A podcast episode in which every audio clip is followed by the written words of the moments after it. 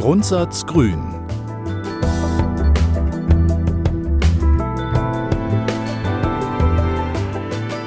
Der Podcast zum Grundsatzprogramm von Bündnis 90 Die Grünen. Moderiert von Hanna Foris und Pega Idalatjan. Hallo, hier sind wir wieder bei unserem Podcast zum Grundsatzprogramm. Ich bin Hanna. Und ich bin Pega. Und wir sprechen heute über Demokratie. Wir haben über Demokratie als Wert schon gesprochen, Hanna, und haben auch festgestellt, als wir so die anderen äh, Kapitel durchgegangen sind oder über die anderen Kapitel gesprochen haben, dass da Demokratie immer eine Rolle gespielt hat. Ne? Also die Art, wie man zusammenlebt oder auch wie man Forschung organisiert, hat was mit Demokratie zu tun. Aber diese Fachdisziplin, sage ich mal, oder dieses Staatssystem lohnt sich auch mal als Ganze anzuschauen. Genau, denn Demokratie ist keine Selbstverständlichkeit und immer noch haben nicht alle gleichermaßen die Möglichkeit, daran teilzunehmen. Demokratie ist eine Errungenschaft und deswegen sollten wir auch diese Demokratie wahren, leben und schützen. Wenn ich so zurückdenke, Hanna, kannst du dich noch erinnern, was so deine erste demokratische Erfahrung war, so als Demokratin? Puh, ähm, äh, so richtig. Also es gab bestimmt schon so ein paar andere demokratische Handlungen, aber ich würde sagen, ich wurde zur Schülersprecherin. Ich habe kandidiert als Schülersprecherin und wurde dann auch gewählt. Wow, das ist eine große Sache, ja, eine Schülersprecherin zu werden. Hätte ich vorher vielleicht auch gerne schon gewusst, habe es dann gemerkt und viel gelernt. So ein politisches Amt zu haben bedeutet sehr viel Verantwortung, aber ich konnte auch super viel umsetzen und das ist auch krass.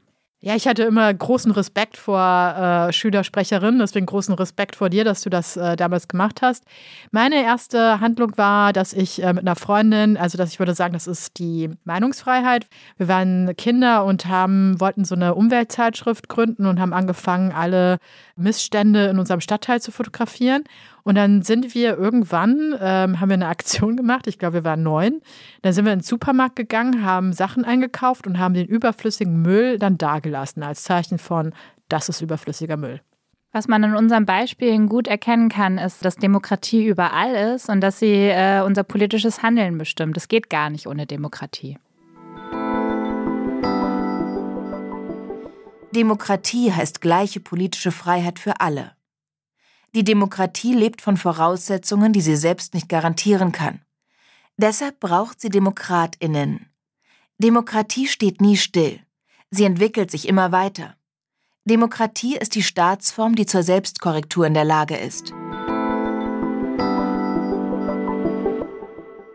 Der Kern von Demokratie ist natürlich, dass äh, alle mitbestimmen können. Und das kann man in unserer Gesellschaft an unterschiedlichen Orten sehen. Also es gibt einmal natürlich die parlamentarische Demokratie, das ist das politische System, in dem wir leben. Das sind die Landtage und der Bundestag, aber auch die Gemeinderäte. Dort wird äh, Demokratie praktiziert, aber es gibt auch eine Reihe an anderen Möglichkeiten, wie in unserer Gesellschaft Demokratie möglich ist total wichtig für eine Demokratie. Menschen können immer ihre Meinung sagen. Ne? Also die Interessensvertretung ist eine wichtige, dass man im Betriebsrat zum Beispiel seine Interessen vertritt oder in einer NGO oder in einem Verband. Das ist eine Sache. Die andere Sache ist, dass man ähm, freien Zugang zu Informationen hat, aber auch immer sagen kann, was man denkt, was man meint. Und natürlich, dass alle repräsentiert sind. Also, dass Frauen sozusagen, das ist ja auch mal ein Teil, Demokratie ist erst dann eine Demokratie oder eine gelebte Demokratie, wenn alle mitmachen können. Egal welches Geschlecht, Menschen mit Migrationshintergrund oder ohne Migrationshintergrund, Menschen mit Behinderung oder ohne Behinderung. Das ist halt auch so ein wichtiger Punkt, dass nicht Teile der Bevölkerung ausgeschlossen sind aus diesem Prozess.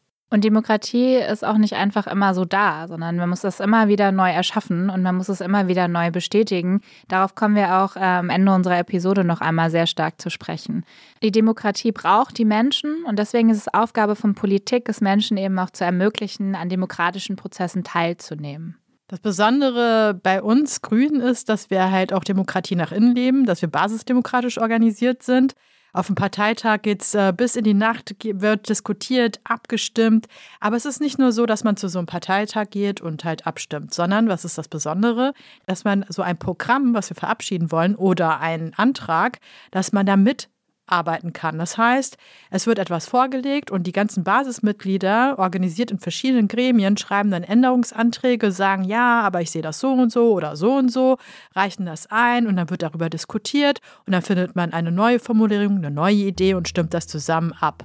Das ist gelebte Demokratie innerhalb der Grünen Partei.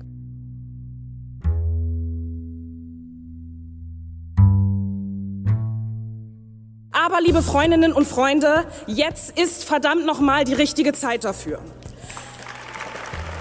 Ich freue mich, euch hier zu sehen. Und ich freue mich auf einen Parteitag, der, die, der sich um die zentralen politischen Fragen kümmert. Vielen Dank. Michael, erhebt sich gegen diesen Vorschlag der Antragskommission eine Gegenrede? Das können wir uns nicht leisten, liebe Freundinnen und Freunde. Das wollen wir uns nicht leisten. Uns liegt ein Ergebnis vor. Aktuell gibt es 816 Abstimmungsberechtigte, 754 abgegebene Stimmen.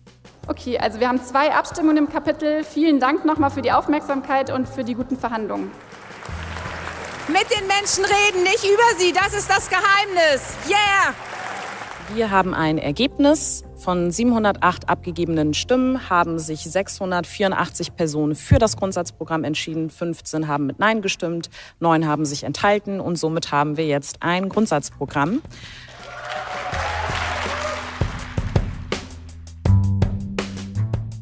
Der Anspruch von Bündnis 90 Die Grünen war ja von Anfang an, Demokratie anders zu machen, ähm, demokratische Prozesse transparenter und besser zu machen.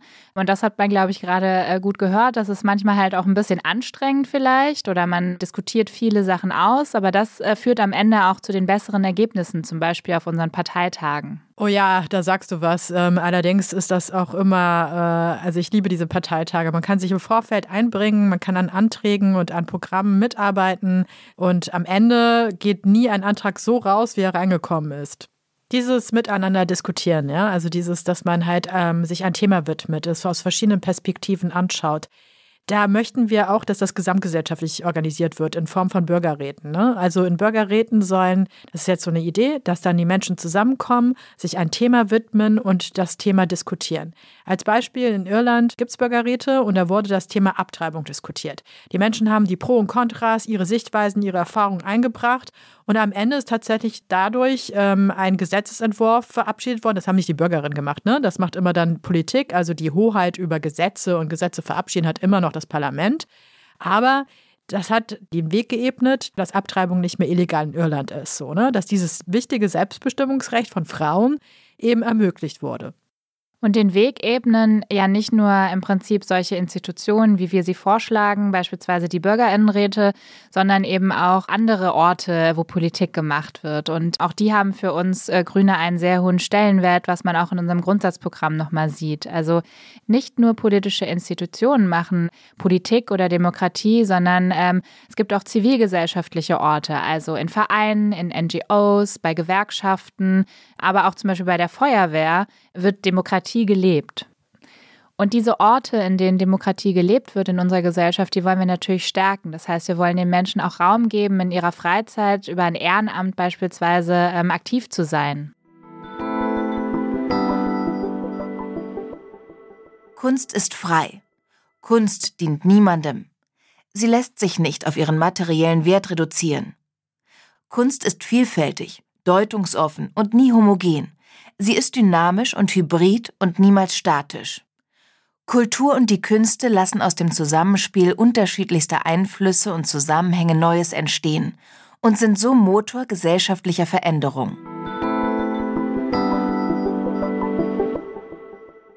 Ich glaube, es ist ein riesengroßer eine Notwendigkeit in unserer Demokratie, dass wir den Wert dieses Bereichs, dass wir den Wert von Kunst und Kultur, den Wert, den Solo-Selbstständige für unsere Gesellschaft darstellen, endlich auch anerkennen. Kunst und Kultur ist auch nicht ein Sahneschnittchen oder ein Sahnehäubchen, was man sich nur für gute Zeiten leisten kann. Das ist Grundnahrungsmittel in unserer Demokratie. Das brauchen wir. Kunst und Kultur ist systemrelevant, weil es demokratierelevant ist. Und sie mobilisiert, sie motiviert, sie kritisiert, sie ist in hohem Maße Teil unserer, unserer Bildung, unseres Bildungsauftrags. Claudia Roth, Bundestagsabgeordnete für Bündnis 90 Die Grünen und Vizepräsidentin des Deutschen Bundestages.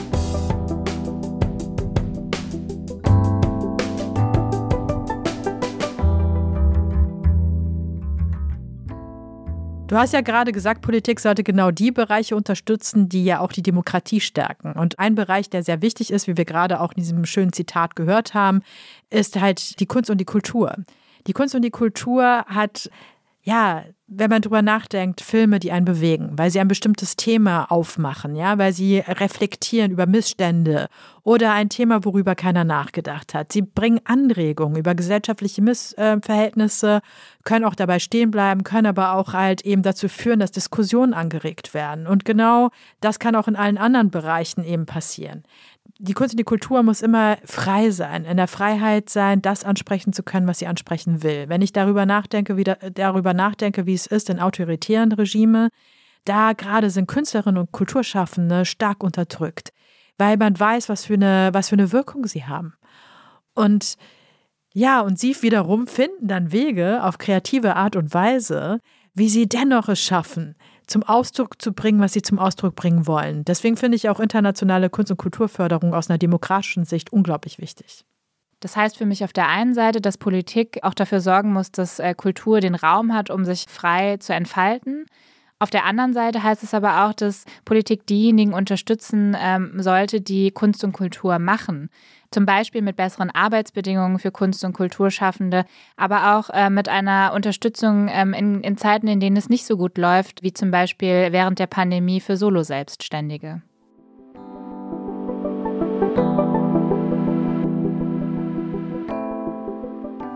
Dass jüdisches Leben hierzulande im Schatten der Shoah steht bedeutet nicht nur, dass wir mit dem Gedenken leben, was unseren Familien widerfahren ist und mit dem Trauma, das über die Generationen bis zu uns vererbt wurde. Meine Großeltern waren traumatisiert oder wurden ermordet. Meine Eltern waren davon traumatisiert. Und unsere Kinder, meine Tochter, sehen und lernen mit Schrecken. Umso schmerzhafter ist für mich diese Debatte über einen vermeintlichen Schlussstrich solange wir keinen ziehen können. Jüdin in Deutschland zu sein bedeutet vor allem zu verstehen, dass es passiert ist und folglich wieder passieren kann.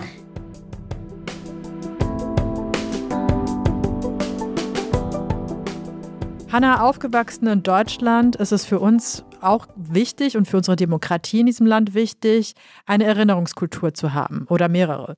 Der Punkt ist, dass unsere Demokratie gestärkt wird, indem wir halt an die Verbrechen, die begangen wurden im Nationalsozialismus denken, an den Holocaust denken und aus dieser Geschichte die richtigen Lehren ziehen und Verantwortung übernehmen. Erlittenes und begangenes Unrecht dürfen nicht in Vergessenheit geraten. Das Erbe der DDR-Bürgerinnenrechtsbewegung verpflichtet uns zur lebendigen Erinnerung an die SED-Diktatur und auch diese weiter aufzuarbeiten.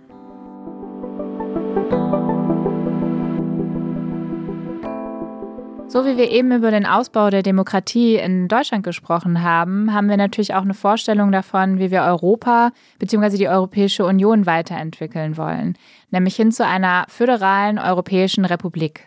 Genau, wir haben im Wirtschaftsteil schon darüber gesprochen, dass wir auch die Europäische Union demokratischer machen wollen und mehr Integration, also mehr das Gefühl von wir sind Europäerinnen und Europäer schaffen wollen. Da ist das Allgemeinwohl im Vordergrund und nicht die Interessen von einzelnen Regierungsmitgliedern. Und dafür, für so eine föderale Europäische Republik, haben wir folgende Ideen. Zum Beispiel, dass wir das Parlament stärken wollen. Das Europäische Parlament soll Gesetze verabschieden können und hat somit mehr Entscheidungsmacht. Und was mir auch sehr wichtig ist, ist, dass die Menschenrechte, egal wo man in welchem europäischen Land man lebt, auch gesichert sein sollten. Ne? Wir haben jetzt eine Grundrechtscharta, aber die ist nicht verbindlich. Und nach unserer Idee sollte diese Grundrechtscharta verbindlich sein.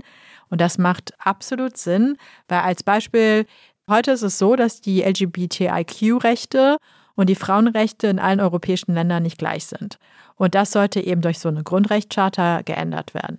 Ähnliches beobachten wir natürlich auch im sozialen Bereich. Also ähm, es ist immer noch so, während wir hier sprechen, Pega, dass es unterschiedliche soziale Mindeststandards gibt in, innerhalb der Mitgliedstaaten. Also der Mindestlohn ist unterschiedlich, äh, ob du in Frankreich bist oder in Finnland oder in Polen. Das gleiche gilt für die soziale Absicherung, also die Grundsicherung. Und das wollen wir ändern. Denn wir sind nur dann eine echte Solidargemeinschaft, und das ist ja auch unser Ziel einer föderalen Europäischen Republik, wenn ähm, überall Menschen auch das Gefühl haben, gleich zu sein. Ja, also dieses Gleichsein führt eben zu dem Gefühl, dass wir vereinigt sind, und dass wir Europäerinnen und Europäer sind, wenn die Unterschiede zwischen uns nicht so gravierend sind. Und dazu fällt mir auch ein, was, was noch dazu beitragen kann, ist, dass man europäische Listen hat. Also zurzeit ist es ja so, dass ich äh, deutsche Abgeordnete wähle, die dann nach Brüssel gehen. Wenn ich aber eine Liste hätte, die europäisch wäre und ich könnte auch grüne Abgeordnete, in, jetzt in meinem Fall, natürlich jeder so nach der Partei, die er wählen will, aber in meinem Fall, dass ich auch Grüne in Spanien wählen kann, dann trägt das auch nochmal zu so mehr Zusammengehörigkeitsgefühl bei. Und das ist auch die Idee übrigens von der Föderalen Republik. Die europäische Integration ist konstitutiv. Sie zu einer föderalen europäischen Republik ökologisch, sozial und demokratisch weiterzuentwickeln, ist Voraussetzung und Teil einer demokratischen Gestaltung globaler Fragen.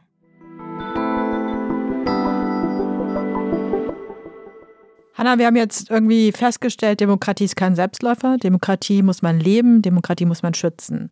Wir haben gesagt, wir mit diesem Programm geben wir Antworten auf unsere Zeit. Und in dieser Zeit, in der das Grundsatzprogramm geschrieben wurde, für die nächsten 10, 15 Jahre, da waren wir auch geprägt davon, dass Demokratien, von denen wir sicher waren, dass sie stabil sind, angegriffen wurden.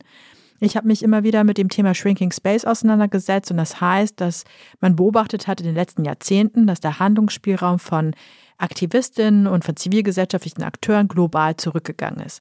Ich muss ehrlich sagen, das war so, ja, das war so ein Problem, das habe ich nicht in Deutschland und Europa verordnet. Ne? Und ich war etwas erschrocken, als mir dann klar wurde, dass das nicht ein Problem ist, was nur weit weg ist als mir bewusst wurde, gerade 2019, auch dieses Jahr, was halt sozusagen, wo wir auch an diesem Grundsatzprogramm gesessen haben oder gearbeitet haben, da kam zum Beispiel die Nachricht oder da las ich die Nachricht, dass Kommunalpolitikerinnen und Politiker gerade in Ostdeutschland stark bedroht werden. Da wurde in NRW ein Kommunalpolitiker von einem Rechten zusammengeschlagen. Im Jahr 2019 wurde der Politiker Walter Lübcke in Kassel, meinem Geburtsort, ja, auf seiner Terrasse erschossen. Und das macht etwas mit einem. Man merkt, da passiert etwas. 2019 ähm, war auch das Jahr, in dem ein junger Mann einen Anschlag auf die Synagoge in Halle verübt hat und kein halbes Jahr später fand das Attentat in Hanau statt, bei dem zehn Menschen ums Leben gekommen sind. Diese Taten eint eine Sache. Sie wurden alle von Rechtsextremen verübt. Rechtsextremismus ist eine Gefahr für unsere Demokratie.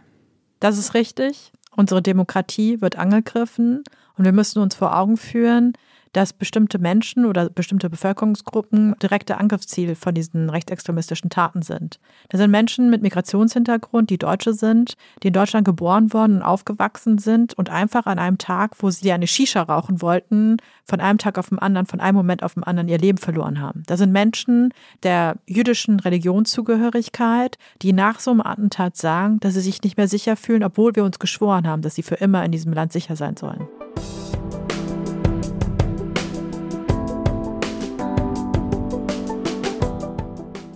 Wir brauchen einen starken Staat, der diese Entwicklung begreift, sieht und dem was entgegenstellt. Diese Entwicklungen sind, Hanna, auch nicht irgendwas, was äh, nur in Deutschland passiert, in Anführungsstrichelchen, sondern es ist eine globale Entwicklung. Die neuen Rechte haben wir gesehen mit Trump in Amerika, mit Bolsonaro in Brasilien, aber auch mit Orban in Europa. Und viel zu oft wird dieser organisierte Rechtsextremismus auch erst wahrgenommen, wenn es schon zu Taten gekommen ist. Dabei könnte man schon viel früher ansetzen. Wir wissen ja auch, welche Rolle zum Beispiel irgendwelche Discord-Foren spielen, in denen Informationen ausgetauscht werden, wie Rechtsextreme sich über Telegram vernetzen und andere Plattformen. Und da müssen wir halt auch schon ansetzen. Wir können nicht immer erst warten, bis was passiert ist. Das bedeutet, unsere Behörden müssen dafür ausgestattet sein, die Polizei muss dafür ausgestattet sein, um solche Sachen verfolgen zu können. Und unsere Staatsanwaltschaft, unsere Gerichte brauchen eben das zuständige Personal oder das notwendige Personal. Das Zuständige haben sie ja. Das ist ein, ein wichtiger Aspekt für einen starken äh, Staat, der Bedrohungen abwehren kann. Das bedeutet, dass Gerichte, Staatsanwaltschaften und die Polizei entschieden gegen Rechtsextremismus und Islamismus vorgehen müssen. Ja, du hast gerade Polizei gesagt, da würde ich genauer hinschauen. Ich glaube, das ist auch richtig, weil sie sind ja letztendlich dafür zuständig, unsere Grundrechte zu schützen, für Sicherheit auf unseren Straßen zu sorgen. Und dafür brauchen sie auch Vertrauen. Und deswegen verstehe ich manchmal nicht, dass wenn man darüber reden will, was genau in der Polizei vorgeht, äh, wenn es um rassistische Äußerungen geht, dass das immer so ein Ding wird. Du sprichst jetzt diese Vorfälle an ähm, von rechtsextremen Chatgruppen innerhalb der Polizei, richtig? Ja. Hier könnte zum Beispiel auch eine Studie darüber, wie breit äh, Rassismus innerhalb der Polizei verbreitet ist, äh, Aushilfe schaffen und auch wieder Vertrauen. Genau, und ich meine, jede, das ist ja ein Teil unserer Demokratie. Zur Demokratie gehört Transparenz zu jeder Institution. Wir haben ja dieses System von Check and Balances. Jederzeit sollte man offenlegen, was passiert innerhalb einer Institution. Wenn es etwas ist, muss ich doch jedes Mal fragen können, so bitte Berichterstattung zu das und das. Das ist halt ein Teil unseres Selbstverständnisses. Und was ich halt auch denke, diese, diese Debatte über Weiterbildung im Bereich Antidiskriminierung, auch das ist etwas, was eigentlich jeder Institution ganz gut tun würde. Das kann man eigentlich auch in die Breite und die Fläche bringen. Ich meine, du oder ich, also ich habe auch schon mal ein Antirassismus-Training gemacht, du wahrscheinlich auch, ja. ne? Genau. Man muss natürlich auch sagen, dass wir da vor einer riesen Herausforderung stehen und das tut auch die Polizei. Denn ähm, wir wissen über die global organisierte Rechte, dass sie halt sehr gut organisiert sind. Und das zum Beispiel auch ähm, im Internet. Und da ist es wichtig, ausreichend Personal zu haben, auch bei der Polizei und bei den Staatsanwaltschaften, dass die dem ganzen Treiben da auch nachgehen können. Ja, und was, was ich auch ganz wichtig finde, ne, ist so ein unabhängiger Polizeibeauftragter. Ich finde die Idee ganz gut, weil von der inneren Logik der Polizei man hat sehr viele schwierige Aufgaben zu bewältigen, bringt sich in Unsicherheit. Ne? Und da muss man halt auch zueinander stehen für so ein Teamgefühl. Da kommt auch so ein Kameradschaftsgefühl, das kann ich auch nachvollziehen. Aber wenn es da Probleme gibt, muss es ja irgendwie die Möglichkeit geben, mit jemandem zu sprechen. Und da finde ich so die Idee von Polizeibeauftragten, wo man hingehen kann und über Probleme reden kann oder auch Sachen loswerden will, ist eine gute Idee.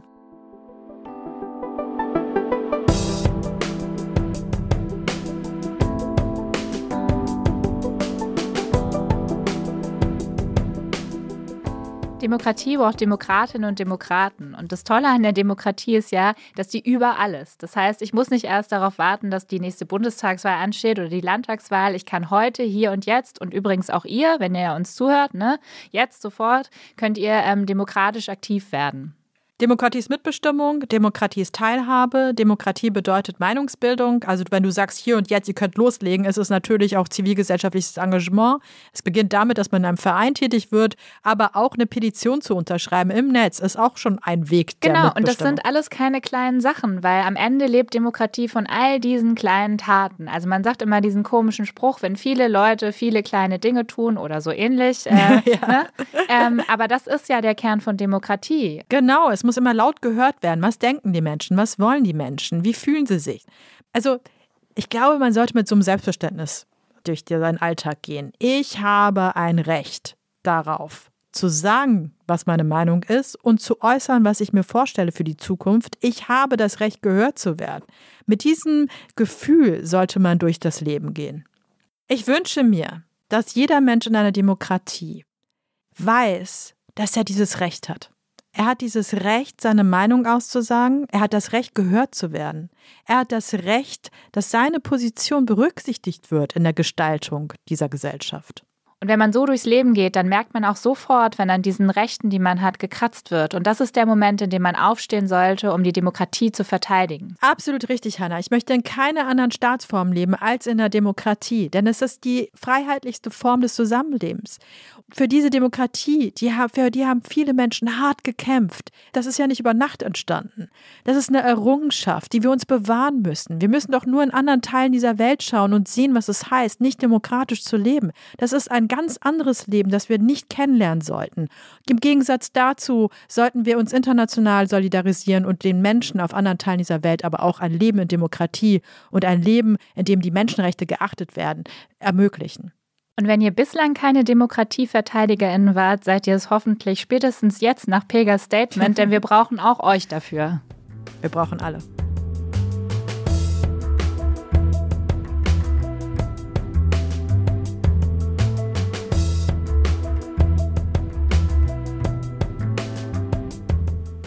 Das war jetzt eine hitzige Debatte, obwohl wir gar nicht miteinander diskutiert haben. Wir waren immer einer Meinung, aber der Puls, der schlägt schneller, weil wir gespürt haben, wir reden hier über etwas sehr, sehr Essentielles. Ja, das war eine sehr äh, aufbrausende achte Folge unseres Podcasts. Und wir haben ja auch gesagt, wir schaffen das nicht alleine, diese Demokratie aufrechtzuerhalten und zu verteidigen. Und ein guter Weg, das zu tun, ist auch immer Mitglied in einer demokratischen Partei zu werden. Diese Side Note erlaube ich mir an dieser Stelle mal. Aber ihr könnt uns auch einfach schreiben, wie ihr die Folge fandet und was eure Ideen sind für eine Demokratie. Schreibt eine Mail an podcast.grüne.de. Und wenn euch diese Folge gefallen hat, gerne teilen, damit auch Freunde oder Familienmitglieder diese Folge hören können. Und wir machen jetzt erstmal Schluss für heute und sagen Danke und Tschüss. Tschüss. Das war Im Grundsatz Grün, der Podcast zum Grundsatzprogramm von Bündnis 90 Die Grünen. Moderiert von Hanna Foris und Pega Edalatjan. Produziert von Pool Artists mit Unterstützung von Vincent Förster. Für mehr Informationen zum Grundsatzprogramm von Bündnis 90 Die Grünen besuchen Sie www.grüne.de.